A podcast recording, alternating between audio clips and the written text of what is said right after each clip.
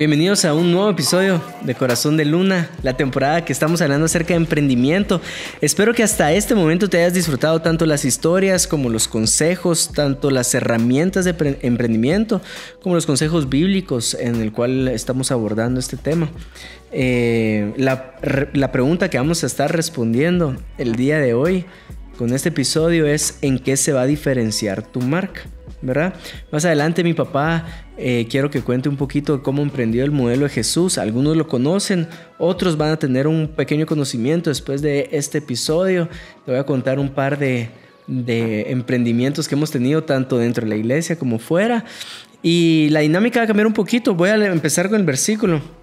¿No te parece, pa? Me parece genial. Tú marcas la ruta del podcast. Me eh, Marcos 6:34 dice así, y salió y vio una gran multitud, y tuvo compasión de ellos porque eran como ovejas que no tenían pastor, y comenzó a enseñarles muchas cosas.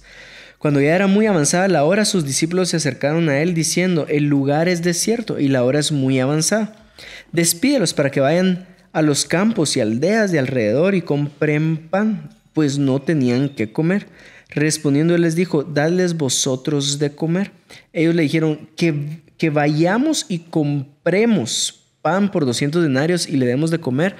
Quiero hacer énfasis en, esta respuesta de los discípulos. Dice, y que vayamos y compremos pan por 200 denarios. Es decir, ellos ya estaban acostumbrados a resolver esa necesidad de una forma. Pero Jesús vino y agregó valor, ¿verdad? Eh, si no conoces la historia, Jesús toma unos cuantos peces, unos cuantos panes, los multiplica y le da de comer a todos y, le, y lo resuelve de una manera distinta. ¿Por qué te digo esto? Porque tu marca se diferencia ahí ya está la necesidad satisfecha de alguna forma y es cómo te vas a diferenciar eh, tú. Entonces, em, antes de hablar del modelo de Jesús, papi, ¿qué recomendás? O sea, cuando se te viene diferenciación de marca, ¿cómo puedo hacer yo o, agregar valor? Eh, ¿Qué consejo puedes dar? Ah, mira, esto me lleva a mí a una oración que un día hice pidiéndole a Dios que me usara como fulano de tal, que me usara como menganito, que me usara... Y el Señor me dijo, si Josué hubiera querido ser usado como usé a Moisés, todavía estarían en el desierto.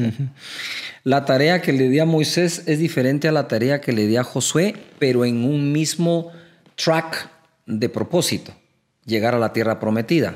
Lo que no hay que perder es el track, no hay que perder el objetivo, ¿no? Ni el camino ni el objetivo.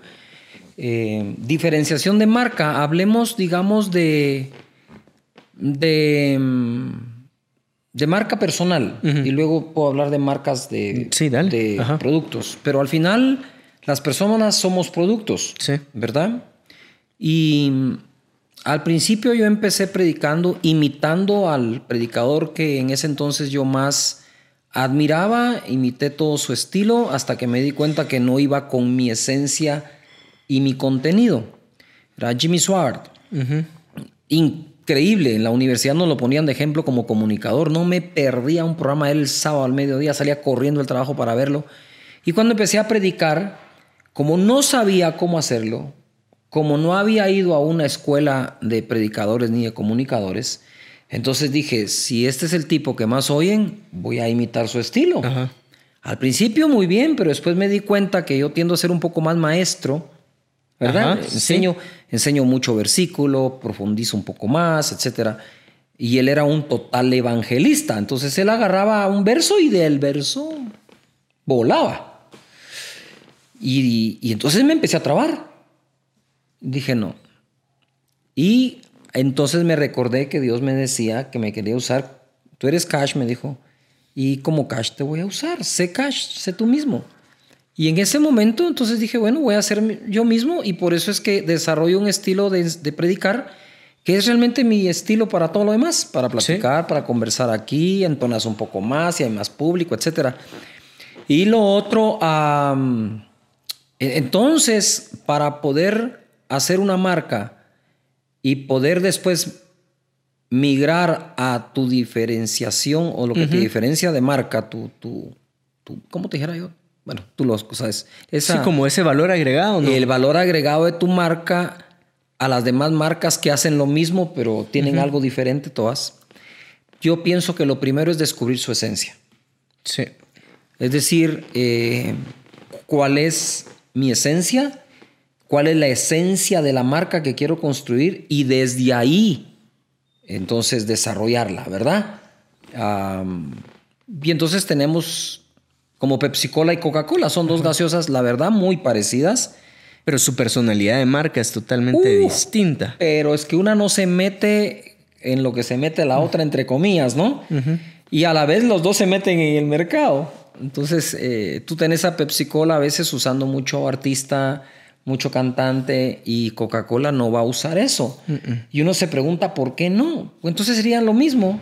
Serían lo mismo no siéndolo. No. Entonces, por ejemplo, hacen eso. Eh, bueno, Nike y Adidas son dos marcas eh, distintas y tú miras a Adidas diseñando un poco más moda. ¿Verdad? Se mete más a la moda, a las chaquetas, a las chumpas de moda, fashion, tiene una su línea, etc. Y así cada una. Y ah, eso es lo que yo recomiendo. Nosotros en emprendimiento, hijo, tenemos, y los que nos escuchan, tenemos un grave error. La gente emprende algo porque a otro le fue bien, sin saber por qué le fue bien. Ajá. Entonces uno dice, yo voy a poner un restaurante de carne porque a tal restaurante le fue bien. Sí, pero vas a hacer la carne igual que la hace él o mejor. Ahí está el reto, ¿verdad? Eh, ¿Cuál va a ser la diferenciación? ¿Le voy a dar lo mismo pero a un mejor precio? ¿O al mismo precio le voy a dar algo mejor? pero, pero ¿por qué tengo yo que escoger otro restaurante? ¿Verdad? Ahora, le voy a dar algo menor por más precio, ni empeces, porque el mercado te va a comer, sí. ¿verdad? Y el, la persona es libre de escoger sus productos.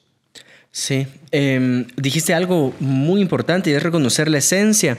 Hay emprendimientos que hemos hecho, o sea, he hablado mucho de los que han sido fuera de la iglesia y obviamente eh, los más exitosos son los emprendimientos dentro de la iglesia. Y suponete, cuando, en modelo Jesús, que vamos a hablar un poquito más adelante, pero tenemos una etapa donde, donde queremos que la gente sea sana, ¿verdad? Y que sea libre para servir. En base a esa esencia salió el encuentro. Claro, ese es, ese es el propósito. Si no se va a cumplir, no hay que hacerlo. Total. Entonces ya, ya con el grupo de jóvenes venimos y pusimos camp. Mucha gente decía, pero ¿por qué están haciendo algo diferente? Y la verdad es que la esencia es totalmente la misma, sanos y libres para servir. Hace unas semanas tuvimos un camp virtual, ¿verdad? Y se emprendió un campamento de forma virtual, eh, tres días. Em, el feedback de la gente es muy, me lo disfruté más que estando presente, ¿verdad? Es también ese tipo de gente que no le gusta enlodarse y sudar, y, pero en fin. Eh, se lo disfrutaron mucho, pero la esencia permaneció y en base a esa esencia uno puede ir eh, agregando valor. ¿verdad? Sí, es como Coca-Cola, Coca-Cola Light, Coca-Cola Cero. Algunos ni notan la diferencia a veces, ¿no? Pero, pero son. Es lo mismo con un toque diferente, sin perder la esencia. Eh, en botella o en lata. Ajá. Igual, entonces, por ejemplo, lo que me encanta a mí ahí del camp es. Primero te voy a decir algo que no, no te he dicho hasta hoy. Ajá. ¿Por qué pudiste hacer un camp cuando el encuentro se trata de hacer gente libre para que sirvan al Señor, porque la suegra de Pedro sirvió a Jesús después que la fiebre le cesó, ¿verdad? Entonces, primero los bendecimos y luego se levantan a querer servir, ¿verdad? Entonces, una de las cosas es, tenías que tener tu esencia, nuestra esencia, que es la fe, y creer en la presencia poderosa del Espíritu Santo y omnipresencia de Dios para animarte a hacer algo. Quizás no te diste cuenta por qué te animaste a hacer un campo así. No fue solo porque oh, el, tiempo merece que nos comuniquemos virtualmente con la gente, digitalmente, los canales digitales, etcétera, sino si no tenés la confianza y la fe que Dios va a hacer algo, ni te metes a eso, pues. Ajá. Porque decís, bueno, vamos a hacer un día de oración vía redes sociales. Tenés que creer que Dios se va a mover por encima de creer que la gente se va a conectar. Esas son dos cosas distintas. Entonces, ahí, por ejemplo, lo pudiste hacer porque tu esencia es fe. Si tu esencia no fuera fe, que ni te hubieras animado a proponerlo.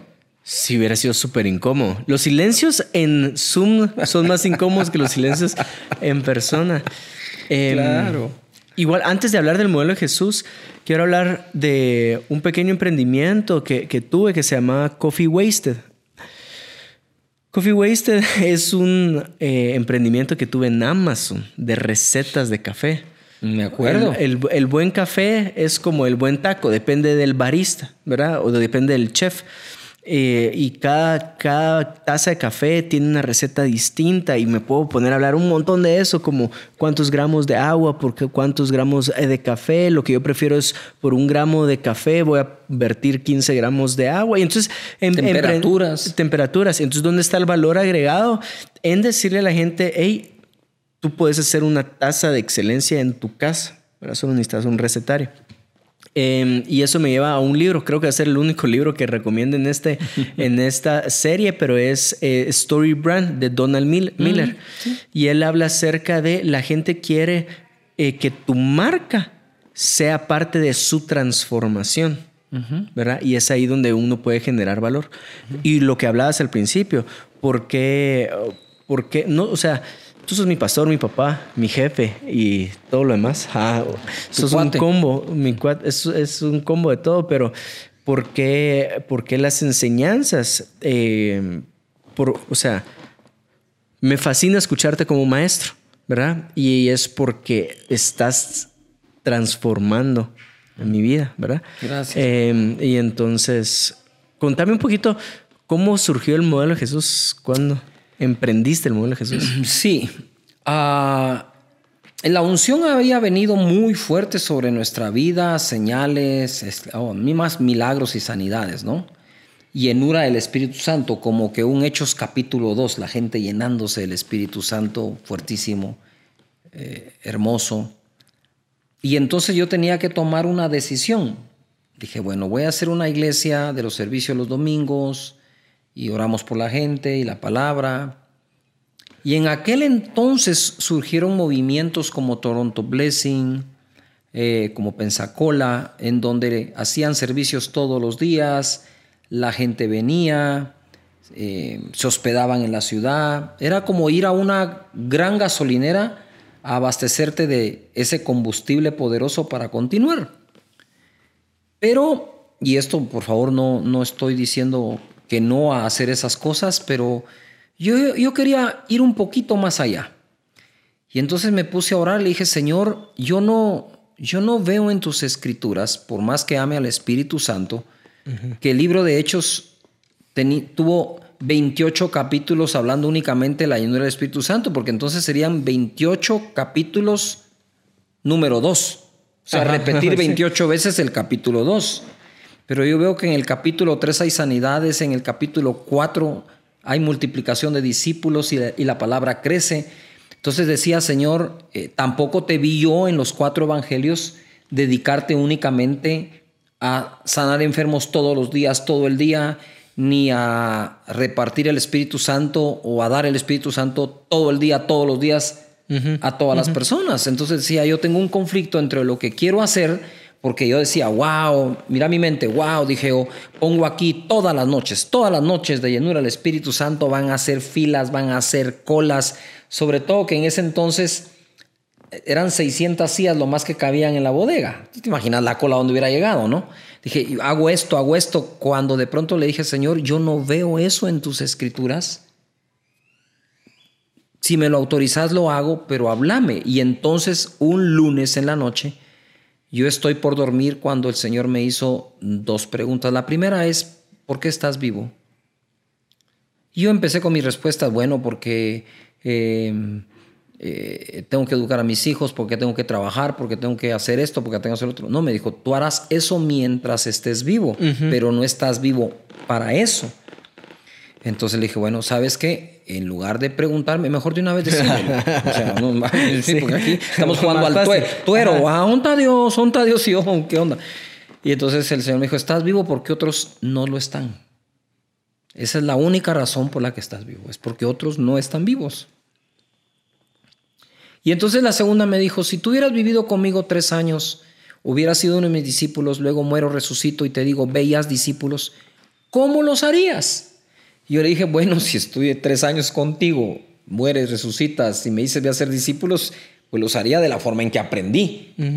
Y entonces él me dijo, y entonces, por favor, esto guardando la distancia, ¿por qué los quieres hacer como Moisés y no como, como yo los hago? Y me dejó claro algo. Tú puedes aprender de todos mis profetas en las escrituras, me dijo. Pero discípulo mío, me dijo. Pero hay gente que aprende de Jesús, pero es discípulo de Moisés, realmente. O aprende de Jesús, pero quiere ser discípulo de Daniel. Mm. O aprende de Jesús y quiere ser discípulo de Josué, ¿verdad? Entonces como que todo se me... ¡Wow! Dije yo, como... como ¿Has visto esos dibujos donde como que hay un espiral o un remolino, como que todo gira alrededor de algo y se va ahí? Como que Jesús empezó a ser el centro y todo empezó a girar alrededor de él. Y no Jesús alrededor de los profetas alrededor, sino todos alrededor de Jesús, ¿verdad? Sí. Que Él es el fundamento. Eh, de la iglesia. Sí, la cabeza y el fundamento. Entonces digo yo, bueno, Señor, y me pasó las escrituras así, todas.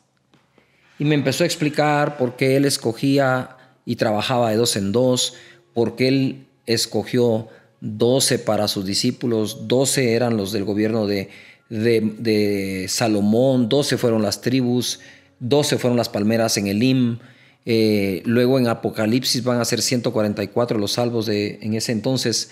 Eh, no vamos a entrar en esa profundidad, pero también es múltiplo de 12. Y así empezó. Y dije, oh, ¿qué pasó aquí?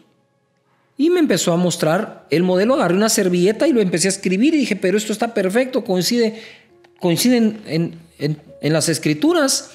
Y entonces decidí ser una iglesia con la unción del Espíritu Santo, con un modelo de discipulado y en esos encuentros que tú mencionaste, entonces dije, bueno, ya no tenemos que hacer todos los servicios ocultos así, pero toda la gente debe pasar por una llenura del Espíritu Santo y obtener la unción. Entonces estábamos obteniendo las dos.